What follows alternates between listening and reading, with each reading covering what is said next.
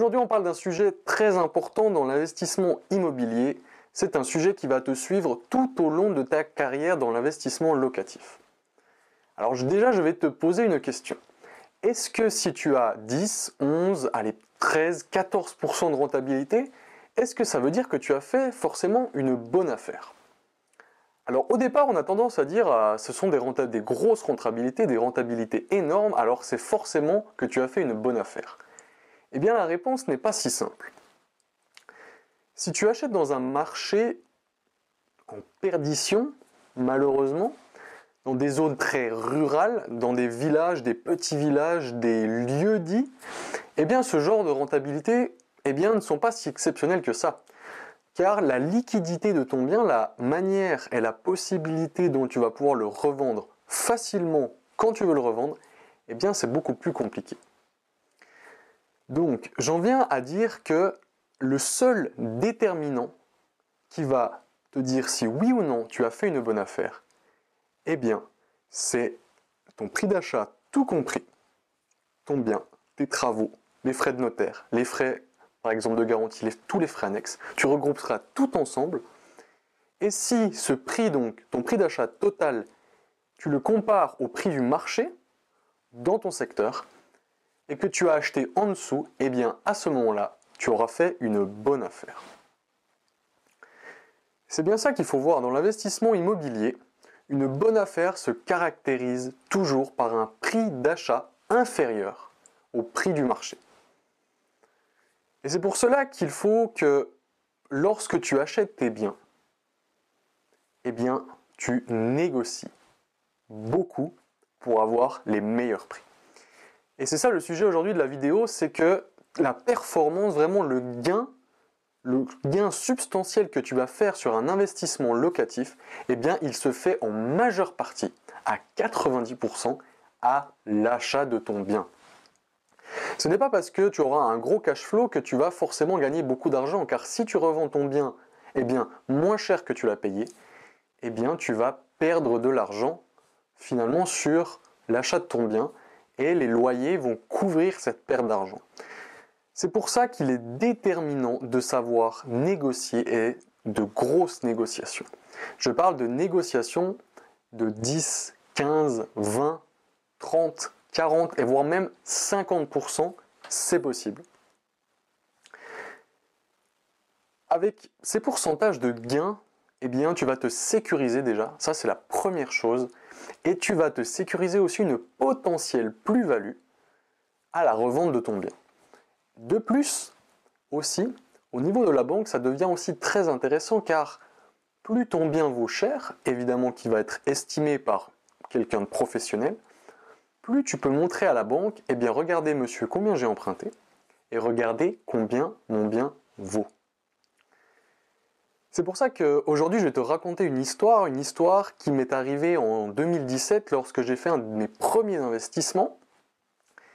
Eh bien j'ai acheté un bien qui euh, en valait à l'époque 115 000 euros, quelque chose comme ça. Ouais, ça doit être ça, autour de 115 000 euros.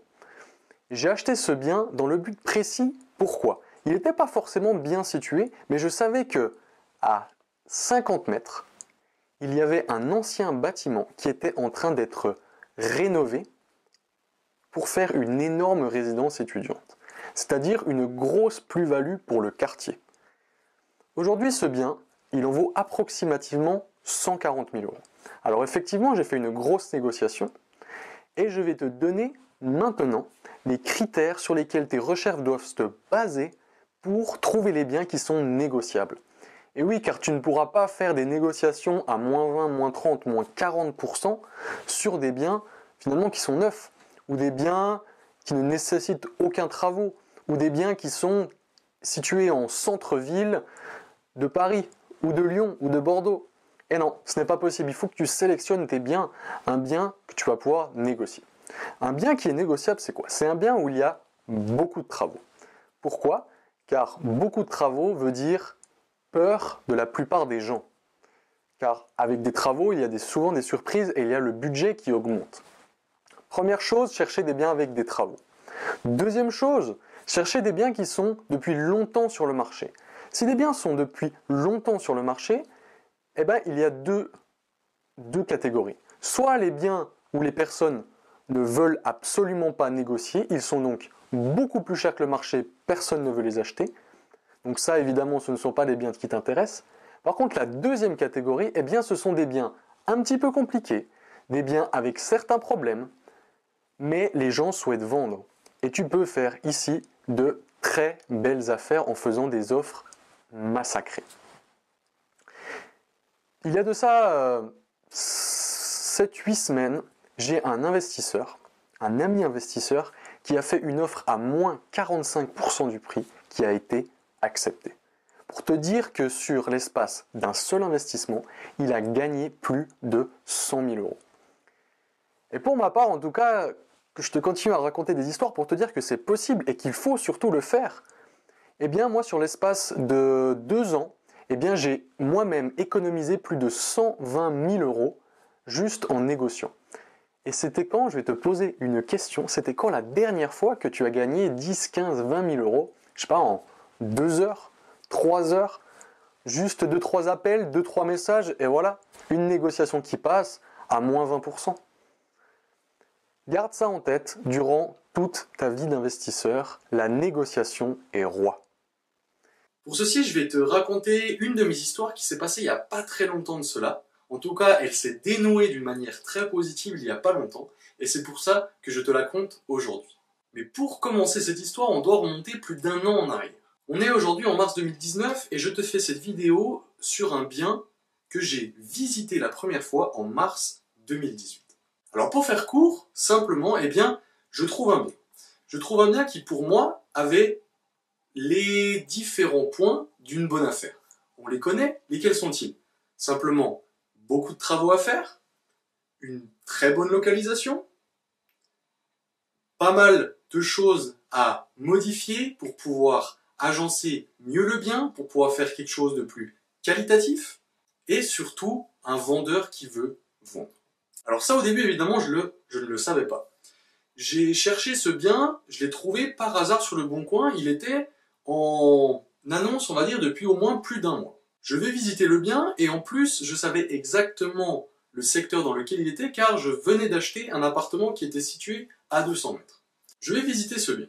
Je le visite comme je le pensais, beaucoup de travaux, quasiment tout à refaire sauf les fenêtres. On est sur un T4 de 67 mètres carrés avec un garage en dépendance et une cave je fais mon investigation comme il faut faire avec l'agent immobilier. Je demande voilà depuis quand il est en vente, euh, quels sont les motifs de vente du vendeur, quelles sont les charges, les taxes foncières, ceci, cela. On connaît tous les critères. Petit à petit, j'en viens à convenir que c'est une très bonne affaire. Pourquoi elle est encore sur le marché? Simplement parce qu'il y a certains critères qui peuvent faire fuir les investisseurs. C'est un ancien immeuble, un immeuble des années 68-69, c'est au troisième étage sans ascenseur. Et finalement, l'immeuble en soi n'est pas en super état, il y a besoin de potentielle rénovation. Et justement, c'est sur ce point, tu vas voir que j'ai pu faire toute ma négociation. J'apprends aussi que le vendeur n'est plus en France, il est à l'étranger. Ce bien est issu d'une succession, la mort de son père, donc le vendeur veut se débarrasser le plus rapidement du bien. En plus de ceci, j'apprends qu'en tout début d'année, donc en janvier 2018, un compromis avait déjà sauté car l'acquéreur n'avait pas eu son prêt. Donc le bien est en vente depuis un moment, le vendeur veut s'en débarrasser. Le bien est affiché à 170 000 euros, frais d'agence inclus. D'après moi, vu que le vendeur voulait vendre, je fais une offre très agressive. L'offre que j'ai faite était à 128 000 euros frais d'agence inclus. Donc on parle d'une décote de plus de 42 000 euros. Je te laisse imaginer la tête du vendeur. Même quand j'ai fait cette offre, je n'étais pas sûr de moi. Alors évidemment, j'ai pu argumenter. Les travaux, troisième étage sans ascenseur, l'immeuble qui n'est pas forcément en super état, les charges de copropriété qui étaient assez élevées, etc., etc. Donc on sait très bien argumenter pour pouvoir faire passer nos offres. J'ai remercié l'agent immobilier d'avoir fait passer mon, mon offre parce que c'est pas toujours, et tu le verras, tu l'as peut-être déjà vécu, et ça c'est vraiment quelque chose que je ne comprends pas et quelque chose que je me bats contre le fait que les agents immobiliers ne présentent pas forcément ton offre. C'est assez triste, mais c'est comme ça. Tu verras plusieurs fois, En tout cas, ça m'est déjà arrivé plusieurs fois où tu fais une offre, l'agent immobilier la juste trop basse et ne la présente pas au vendeur. Cette fois-ci, cette offre a été présentée. J'ai reçu une contre-offre, deux, trois jours plus tard, une contre-offre à 145 000 euros. Donc on parle déjà, par rapport au prix de base, de 25 000 euros de moins. Donc c'était déjà pour moi une très bonne affaire à ce prix-là. Je pouvais le prendre. Mais je savais que le vendeur était dans une situation un peu délicate, et donc je n'ai pas cédé et j'ai fait une contre-offre à 136 500 euros. 136 500 euros, tu vas peut-être te dire, mais pourquoi ce prix? Eh bien simplement, tu le sais peut-être, on en a déjà parlé, c'est une technique de négociation qui est très intéressante, c'était le prix précis. Le prix précis, pourquoi ça marche En général, eh bien, le vendeur se dit souvent, si tu proposes un prix précis comme ça, qu'il ne vient pas par hasard. Il est bien issu de calculs très clairs pour arriver à ce chiffre et pas plus haut. Et évidemment, quand j'ai annoncé cette offre, j'ai dit que c'était mon dernier prix. Deux jours plus tard, l'offre était acceptée. Je me réjouissais, j'avais donc négocié à presque 34 000 euros sur un bien qui était une excellente affaire de mon point de vue. évidemment, nous allons signer le compromis. Le jour du compromis, là, c'est le petit point de l'histoire qui est très intéressant. Écoute bien. Le jour de la signature du compromis, alors évidemment, j'avais déjà eu tous les papiers, notamment le règlement de copropriété, pour bien checker toutes les possibilités et qu'est-ce qui se passe dans la copropriété. Les trois derniers PV d'Assemblée Générale, obligatoires pour savoir ce qu'il se passe dans la copropriété, notamment le relevé de charge aussi. On arrive sur le, au compromis, on commence à parler, et je mets sur la table un point qui a été voté en Assemblée Générale de l'année précédente. Pour moi, et j'en avais déjà parlé avec l'agent immobilier, ce sont des travaux de réfection de la façade avec rénovation énergétique de tout l'immeuble qui avaient été votés l'année précédente. La subtilité, et je l'ai appris le jour du compromis en parlant avec le notaire du vendeur, c'est que le principe des travaux avait été voté, donc le principe, mais ni le montant, ni la date. J'ai donc compris par la suite, pour moi, que ces travaux étaient à la charge du vendeur, mais finalement, ça n'était pas le cas. Pourquoi? Parce qu'ils n'avaient pas été chiffrés et ils n'avaient pas été C'est-à-dire que, au jour du compromis, le notaire du vendeur m'a dit Écoutez, monsieur, le principe des travaux a été voté, mais le chiffrage et la date seront votés ultérieurement dans une assemblée générale extraordinaire, et à ce jour, vous serez propriétaire ou enfin copropriétaire et donc vous devrez vous acquitter des travaux. On parle de très gros travaux. Rénovation énergétique plus façade, c'est potentiellement les plus gros travaux qu'on peut faire dans une copropriété avec la toiture. Il y a eu un estimatif, on va dire global, qui a été fait par un maître d'œuvre. On parlait de près de 25 000 euros par appartement. Alors évidemment, tu l'as compris, je n'allais pas signer le compromis si je savais que trois mois plus tard, je devais débourser 25 000 euros le jour du compromis, j'ai refusé de signer. Ça, c'est la première chose. Donc, pour moi, c'était la fin d'une mauvaise histoire. J'avais donc perdu une bonne affaire à cause d'un PV d'Assemblée Générale que je n'avais pas bien compris. Ça, c'est la première chose à retenir. Bien comprendre tous les PV d'Assemblée Générale pour savoir comment va la copropriété et potentiellement les travaux, les choses qui vont être votées dans le futur. Car ça peut impacter vraiment important ta rentabilité pour ton investissement. J'avais tourné la page et je recherchais d'autres biens. Nous étions en été 2018, le marché n'était pas super, je n'ai pas trouvé de biens entre-temps, mais un mois et demi plus tard, un mois et demi après ce rendez-vous pour le compromis qui n'a pas abouti, je reçois un appel de l'agent immobilier. Bonjour, écoutez, pour revenir à l'affaire, elle est toujours en vente, nous n'avons pas trouvé d'acheteur, le vendeur est d'accord, pour prendre à sa charge les travaux de copropriété. C'était donc maintenant pour moi une excellente nouvelle, l'ascenseur émotionnel. Cette fois-ci, on allait vraiment signer, j'allais vraiment faire une bonne affaire. Certes, ça avait pris du temps, mais j'étais sûr de ne pas avoir à débourser beaucoup d'argent à la suite de mon achat. Un mois, allez, trois semaines plus tard, nous signons le compromis. Alors évidemment, c'était toujours un peu compliqué. Pourquoi? Parce que l'Assemblée Générale Australienne n'avait pas encore eu lieu, elle avait été prévue, pas encore une date, mais en, l'attente du chiffrage précis, elle avait été prévue en début d'année 2019. Donc, dans le compromis, nous avions mis une clause, donc les notaires avaient rédigé cette clause, la clause qui disait que sous réserve de l'Assemblée Générale Extraordinaire qui devrait avoir lieu en début 2019, eh bien le vendeur aura à sa charge tous les travaux de copropriété vis-à-vis de la rénovation énergétique. Donc évidemment, cela voulait dire qu'il devait y avoir une Assemblée Générale Extraordinaire pour que nous signions.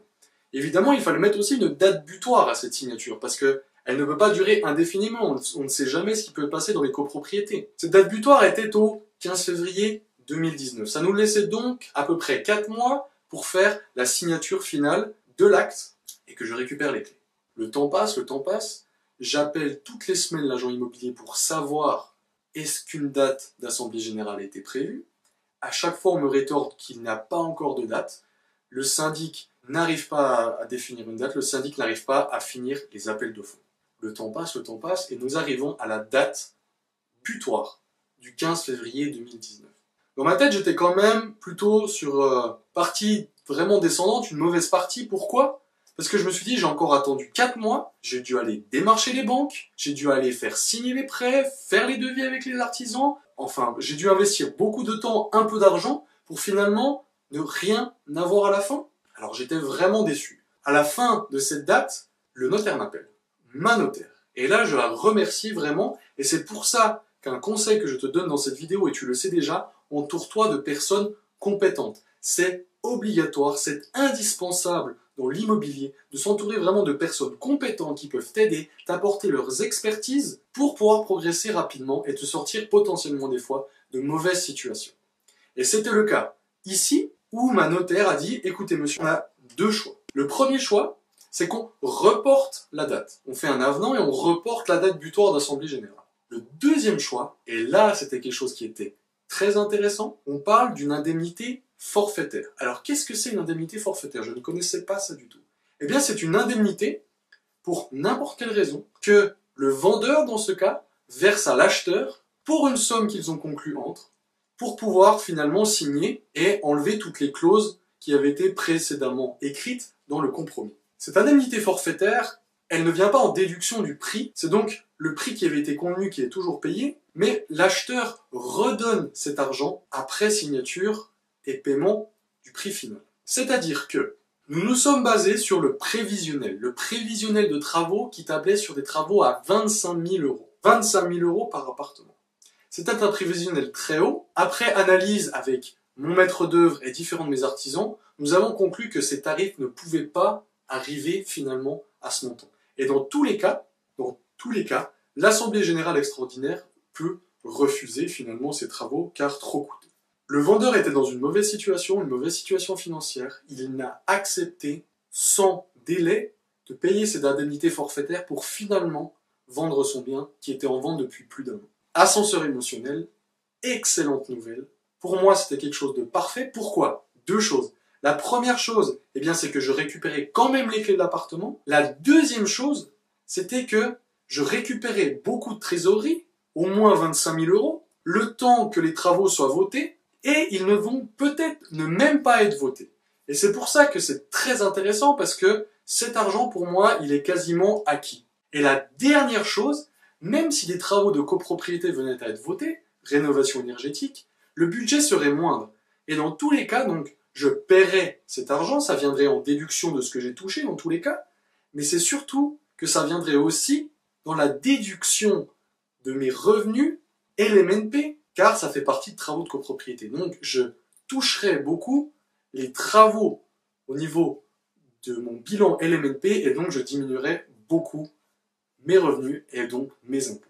C'était donc pour moi extrêmement intéressant de faire appel à cette indemnité forfaitaire pour finalement faire une excellente affaire. J'espère que cette vidéo t'a plu. Le conseil donc que je te donne à la fin de cette vidéo, c'est que une affaire n'est jamais terminée. Une affaire, tant que tu n'as pas les clés, tout est possible.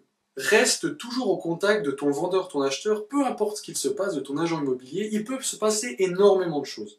Reste toujours aux aguets, ça c'est mon premier conseil. Et le deuxième conseil, c'est on ne sait pas ce qui peut se passer. Le jour où j'ai signé le premier compromis, j'étais certain de récupérer ce bien. Mais finalement, donc j'avais arrêté mes recherches. Je pensais avoir récupéré mon bien, je devais aller chercher la banque et ensuite faire les travaux. Ça, c'est une chose que j'ai appris, c'est que on ne sait jamais ce qui peut se passer.